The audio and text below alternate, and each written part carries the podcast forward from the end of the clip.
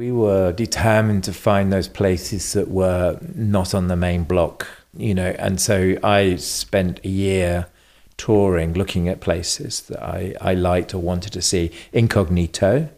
And your name came up. No, it's Altstadt, Altstadt, Altstadt. It's the only hotel you need to have in Vienna. So when I first came here, I have to say I I was looking on the street outside, thinking, "Where is this place?" And I immediately like, well, I like that.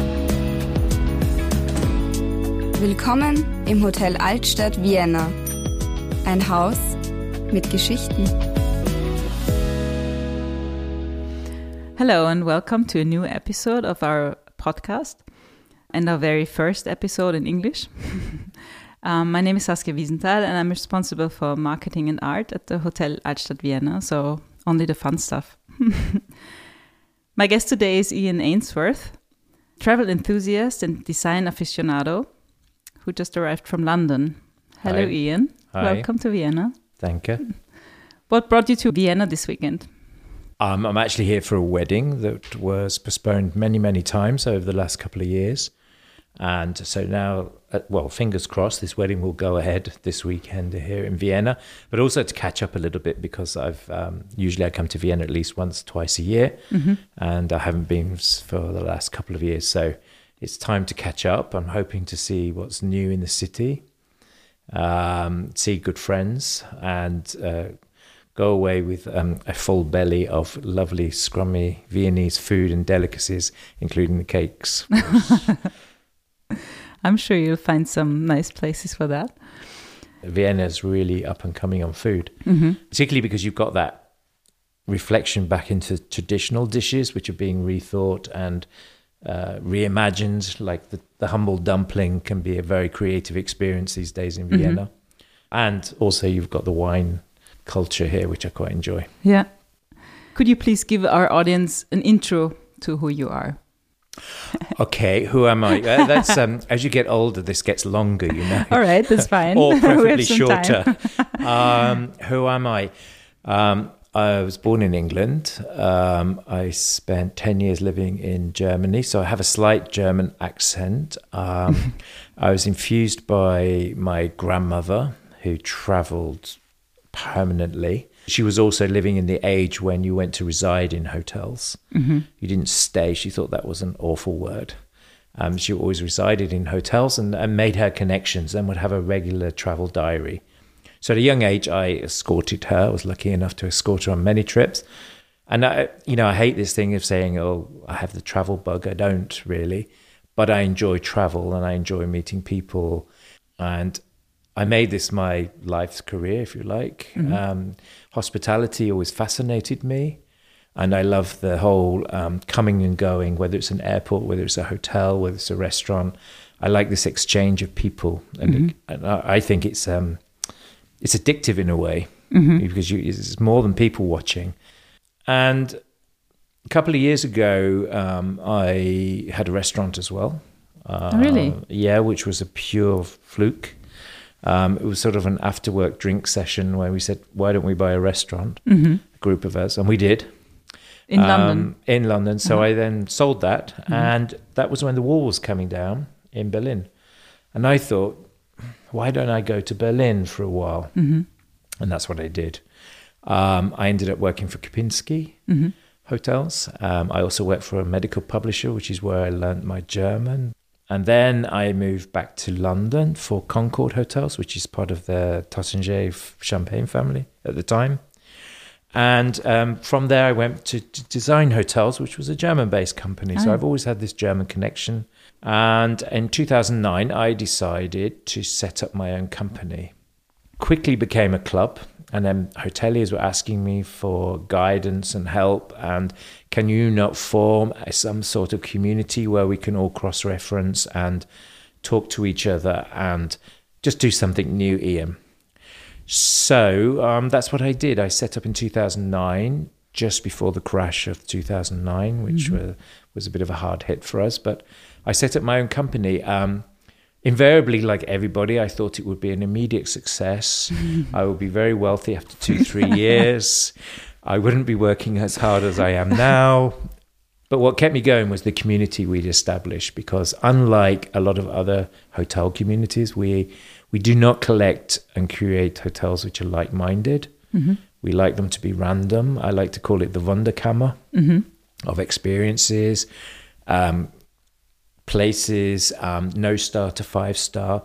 And I equate this to my lifestyle, really. I'm happy eating Michelin star food, but equally, I'm happy sitting on an upturned beer crate eating fresh fish in the harbour of Greece. Um, so in 2009, I set up a company. Of course, now we, we're approaching our 12th year, and um, everything's gone much better than we anticipated. We had 90 hotels. Um, is that a bit too much for about me? Yeah, probably. when you started, it was called the White Line Hotels. Yeah, we started with the White Line Hotels because I wanted to be like a white label behind the scenes. I also wanted to connect all the skiing resorts, um, and I have lots of white lines in my hair. um, so I thought this is a cool name. I was always wondering wondering what it really meant, the White Line Hotels. I never Yeah. thought of that, but that's Yeah, no, it was, and also the domain was free, which was amazing. Oh, Because right. when you set up a company, it's quite hard to find a domain and a name. Um, and then we filtered it down into the magazines, which, again, are very much like us. We're different. Um, and because of the randomness of our hotels that we create, we had to get a different approach to your regular directory, which I dislike. Um, and we didn't want to make them all look the same because there's no point collecting something that's individual and then making them look the same. So we created the style magazines, um, the four of them that are still running now. yeah.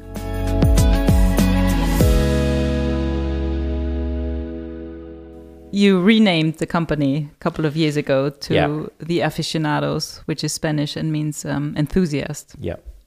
Um, why did you do that, or what is the meaning behind that, or the story Yeah. behind that? We'd always had the name Aficionados, which was always um, the name of our very first print edition. And Aficionados for me was um, a great umbrella for anybody that likes ar- architecture, interiors, food, wine, but not necessarily are you know own a vineyard or uh, are architects. So aficionados is these passionists, if you like, of uh, an appreciation. And this is very relevant for us because within our hotels, there is a lot of effort on the materials. It's very tactile. So if you look at a table that's handmade and you love it, for me, you're an aficionado of the good things in life. Um, equally, you know, if you're happy with um, uh, a good bottle of wine and you appreciate this, um, it's an aficionado of, of, of the wine culture of today.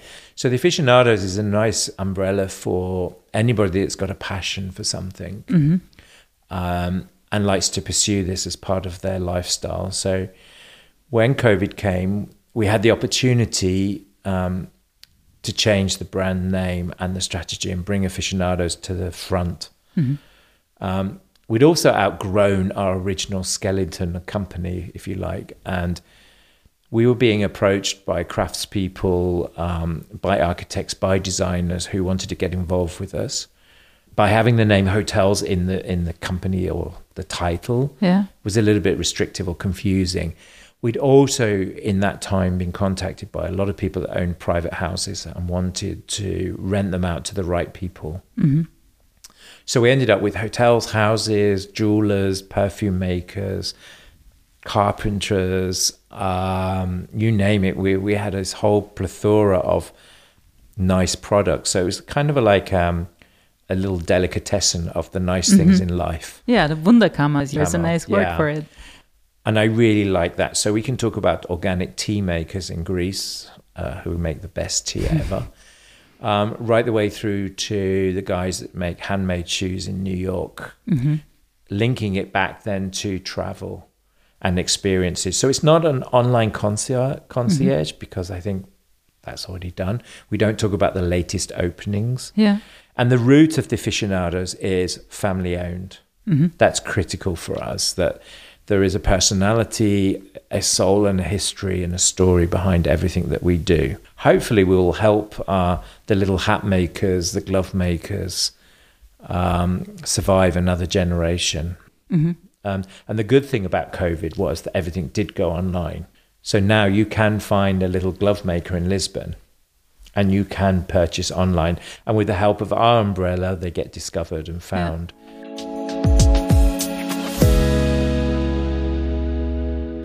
because the hotels are um, very different from each other. They, Mhm. th- you have some in Austria, Norway, Sweden, but also in the US, and some are very remote. I had a look at the one in Norway with the glass front. At the Juvet, yeah. yeah, wow, it's so beautiful. And it's Mhm. like I read it's from the airport another I think two and a half hours with the car and Uh, but very easy in Norway. There's not that many roads.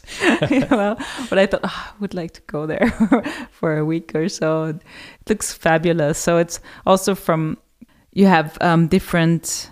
I don't know if you call it topics or categories, maybe. Yeah. Um, like also quite funny or interesting that don't really tell everything about the hotel. So it's not like a star category or um, a family hotel, but it's like something salt and turf or tasty buds or unwaxed lemons. So Yeah. you have to um, put on your own fantasy and and uh, like or get a feeling about it. Could you maybe uh, tell us a little bit about the categories that you have or how you came up with those names that are very Um, well, firstly, I'm, I'm, I surprise myself sometimes at my creativity of coming up with names of Mhm. little clusters.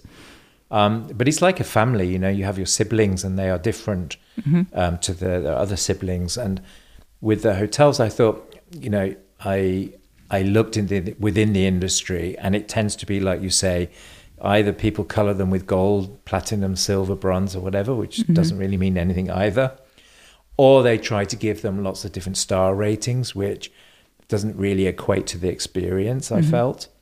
So I thought, well, what what is the emotion when you're there?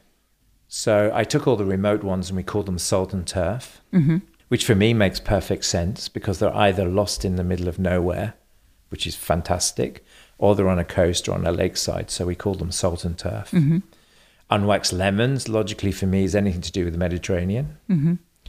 And equally, then we have the Alpinists because we have 38 hotels in the Alps now. hmm To the newer ones, which are like Tasty Buds, which is anything to do with food. So the idea is that with rather than trying to put the hotels into little um, subgroups, um, we bring them into uh, worlds. hmm And these worlds are seamless, they can cross over. Yeah. So you can have a foodie bud that is in um, Norway.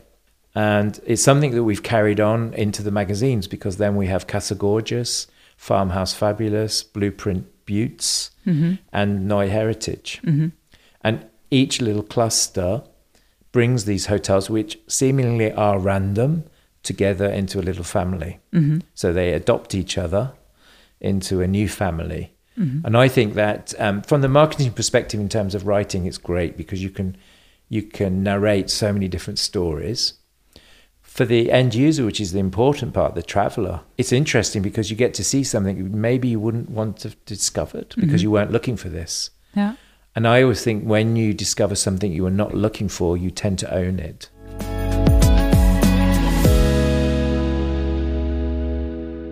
How did you hear about the Altstadt Vienna first, and why did you want to want it to be part of the gang or the family? Well, when this was going back into 2009 when we first started, and we were determined to find those places that were not on the main block. hmm Um, you know, and so I spent a year touring, looking at places that I, I liked or wanted to see, incognito, uh, in many of them. And your name came up. hmm There aren't that many original hotels in Vienna.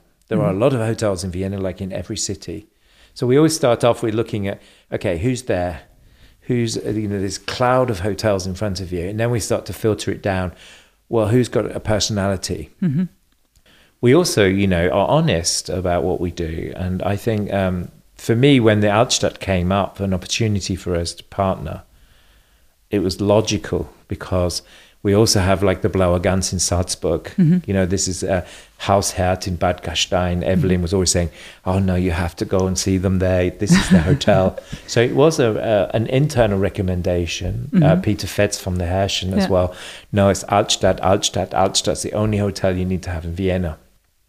So when I first came here, I have to say I I was looking on the street outside, thinking, "Where is this place?" And I immediately like. Well, I like that because, um, you know, if you travel and you travel for work and for pleasure, um, it's not romantic anymore. There is no illusion about it. You're, you're like cattle, and you're herded about. So the minute you get into your hotel, it should be that feeling of, "Wow, this is what I want. I want to reside." Again, going back to my grandmother's words in a place where I feel I'm in a city I can connect to, or a village or a town. I want to feel it. Mm-hmm. So whether I'm in the Juvet in Norway or Brücke 49 in Wals or the Altstadt Vienna, I want to be able to feel where I am mm-hmm. without even going outside. I know mm-hmm. where I am.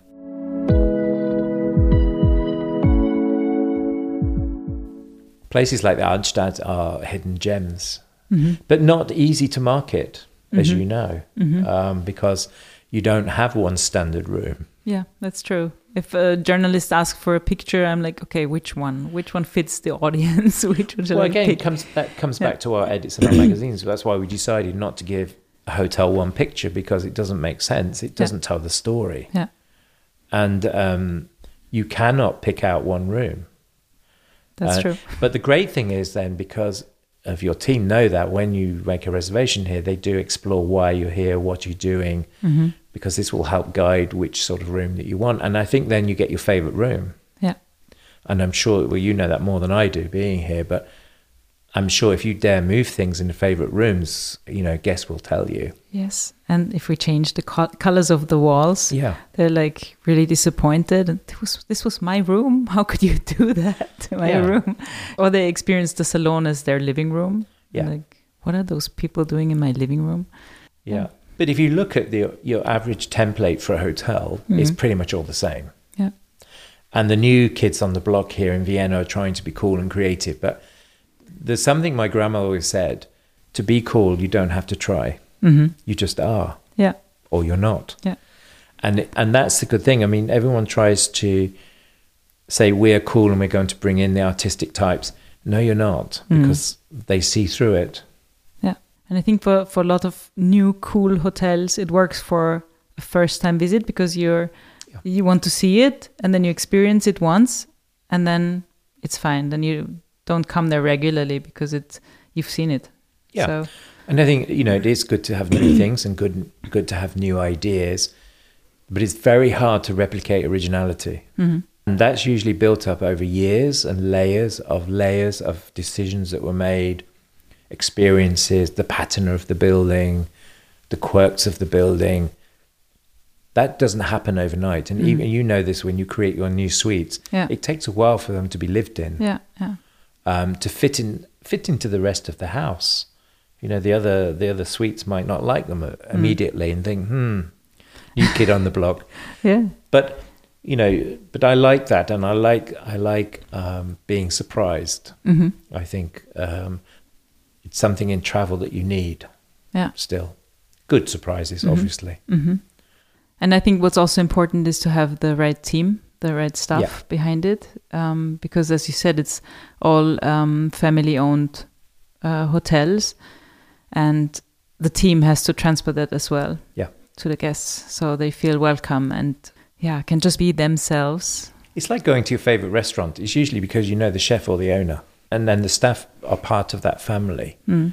And I think, um, I mean, I stay in a lot of brand hotels as well because sometimes I have to hmm through travel. And I do it also as an experiment to see how it is. hmm And whilst it's all terribly polished and functional, it lacks personality Yeah. and it lacks spontaneity. And spontaneity is the key to hospitality for me. Hospitality is about bonhomie, it's about genuinely being thrilled that you're with me hmm and not as a task. And I think that's unique as well, particularly in Austria. I think people talk about service standards, but Austria has a natural hospitality heart. hmm And I I mean that genuinely. It's, it's something that is hard to define and hard to find. I mean, in the UK, you don't find that very often anymore. Really? No, it's gone.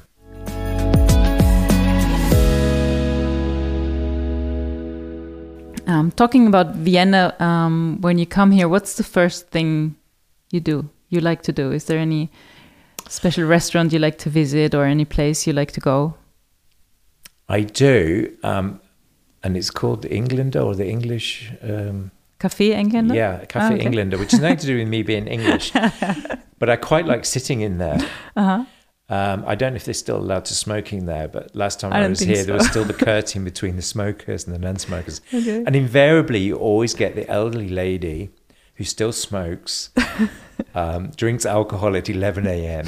and reads the newspapers. And I, I, I, it's one of my favorite places. And there's another one, you'll have to help me with the name, where they serve goulash. It's nothing fancy, it's Mm-hmm. really old school. The waiters have been there for, I think they were born there.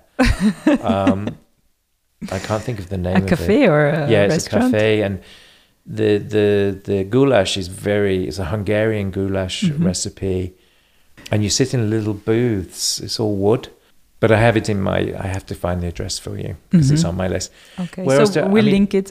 I mean, the other thing I like to do is hit the museums here because you've got a great. You're quite close to the museum quartier, which is Mhm. great for me.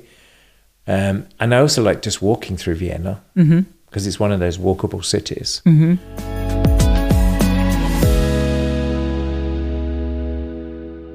I read that you also also collect art pieces. Yes, and unfortunately. you, like to go to markets. Do you like to? Yes. Do you have any? Uh, well, do you go to flea markets or any markets in Vienna? I mean, one like of the go to? hardest things for me during COVID was the lack of the markets Really? and antique shops and Huh? curiosity shops. I like curiosities. Okay. I like creating them. I my cleaner detests me because every time I go on a trip, I buy something else. There's no space. I say, yeah, but there is. I'll find space. What is what is your most uh, curious um, piece that you found somewhere in the world? Oh gosh, um, that's a six um, Chinese carvings that I have that I Mhm. found in Hong Kong. Okay. uh, many, many, many. Oh, I how many years ago? Thirty years ago. Um, probably not worth as much as I paid for them, but I really like them, and um, they're from a Buddhist temple. But um, the colors they're painted is quite unusual. Once I clean them up, hmm um, you know, because normally they're in reds, greens, blacks, Mhm. quite dark, these little figurines that they have, and they line the temple and they're soaked in incense for hundreds of years. So Mhm. they, they, they smell naturally good. Really? Wow. Yeah, I, I like them because of that. Um, again, my cleaner's tried to wash it all off because she doesn't like things like that. But they're quite unusual. And then I've got a, um, a piece of flintstone Mhm. which I was sold as being a, the a axe head thousands of years old, but I'm not sure whether it is or not. But I use that as a doorstop because that's quite Okay. um, curious. So I need a, I need a bigger house actually. um, Sounds things like it. Or a hotel. Or a hotel. Maybe I should open a hotel. And, yeah, and because you know my about- father always he's also very much into lighting and also um like design furniture and this Yeah. is like his playground. He puts everything that he likes in here. Yeah. so, and also his art collection. So maybe you need an own Yeah, hotel. and I, I like buying things that have worn. Mhm. Um, and people always say, "Well, can I put this wine on this table?" And I said, "Yeah, I mean it's covered in wine marks. And, you know, people have been putting glasses on this table for hundreds of years. Yeah. Don't worry about it." And I like that. Uh-huh. Um, I'd hate to have something where you'd be scared somebody might spill something or ruin it. Um, I have a Victorian chaise longue, Mhm. which is very, very shabby. Mhm. Um, but I love it, and Mhm. everyone comes to party just crashes on there. Mhm. Um, so I, I kind of like that um, used look. Mhm. I think it's got something about it.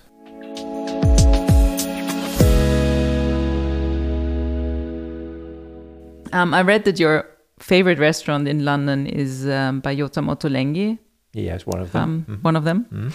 Uh, is there any equivalent in Vienna that you know of that you equally like, or is it? Um, are you about to discover it this weekend? Well, maybe. Um, I like mochi. Um, I know I know the founder of mochi f- since he was in Berlin. Mhm. Um, so that's one of my favorite ones. Toby, or Toby, yeah. mhm. Is there any um, Austrian brand that you have in the craftsmanship category that you Mhm. know of that is in Vienna? Uh, Mühlbauhof. Mühlbauer, mhm. Yeah, The. Mühlbauer, yeah. Yeah. Um, they've been with us since 2010. Oh, wow, already. So we write about those quite a bit. Um, Mosa, Mosa, it's a Hmm. little fashion brand we write about. We less is more. Have always been with us. Yes. Um, St Charles, a, a chemist. hmm Is Glein already? Glein is with us, yeah. they're just around the corner. Yeah. We have Sagan Vienna, which is accessories brand. Um, two founders. Oh, they're the ones that do the. Um, they started under Raf Simons, um, and they do the um, what do you call that with the wicker chairs? They make handbags and things. What do you call that artwork? There's the famous chair with it's got the wicker on it. Ah, okay, I know. Yeah, the um, Wiener Geflecht. Yeah, hmm they've in- incorporated that into leather bags Ah, and accessories. Okay. We also did a feature on um, Wittmann, the Mhm. furniture makers, because they're actually into a lot of our hotels. Yeah, yeah. We do have a lot of. And they've got Wittmann the old um, templates from Josef Hoffmann, Mhm. Matteo Thun, um, Edward Tuttle.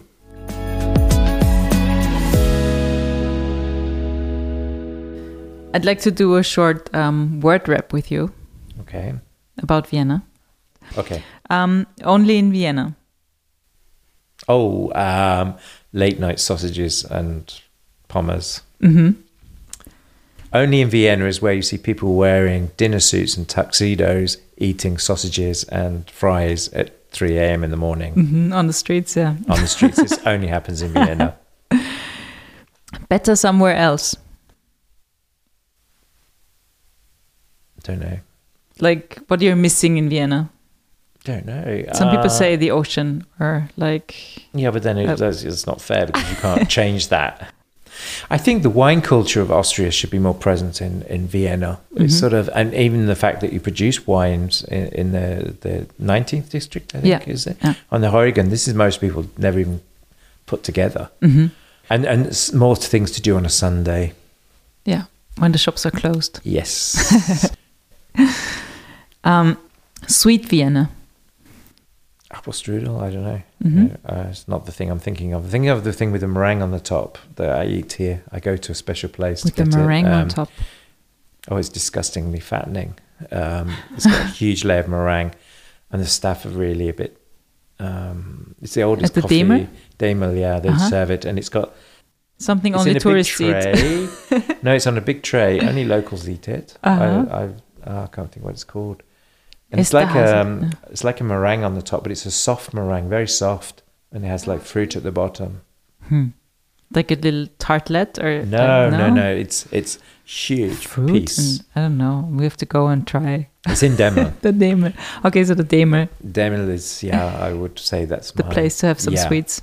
I know, of course, I always buy, you know, the chocolate Mhm. cake, Um, savory Vienna. Uh, the dumplings. The dumplings at the Hacknerin. Yes, absolutely. Um, when it gets dark. Vienna comes alive. hmm Your favorite place. It's probably the Albertina because I, I like, I like being in there. hmm I just like to soak up all the energy. Yeah, it's a bit boring. Albertina. right? Well, I, I think Albertina is a nice place because they have so much different um, exhibitions. I yeah, went there like a I couple also of weeks like ago. being in the, the Spanish Reiterhof. yeah, Spanische Hofreitschule. Yeah, because um, I know it's a little bit touristy, but it's something totally unique Mhm. to Vienna, and you don't get that any in any other European city, as far as I know. And um, I just like I I like to listen to the hooves.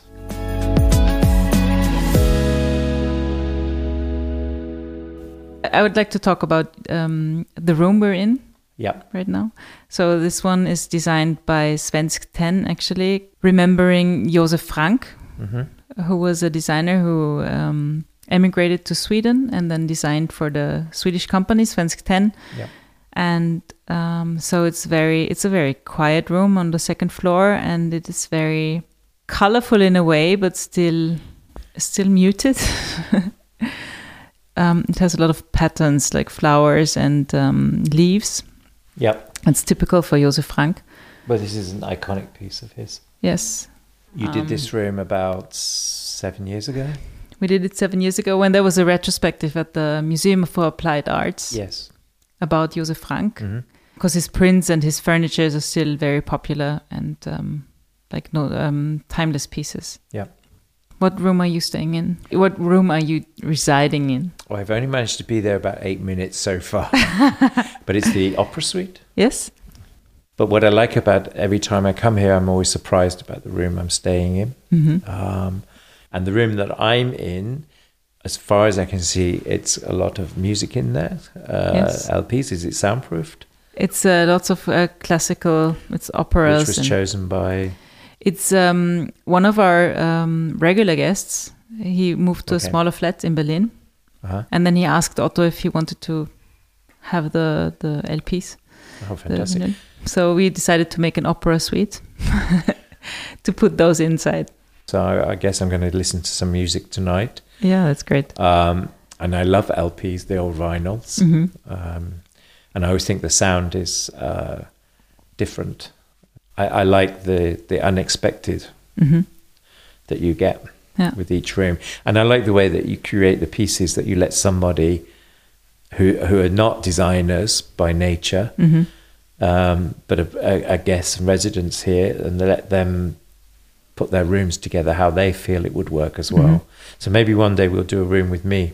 Yeah, maybe that's we a call good it the English room. with lots of curiosities. Lots of curiosities. Yeah.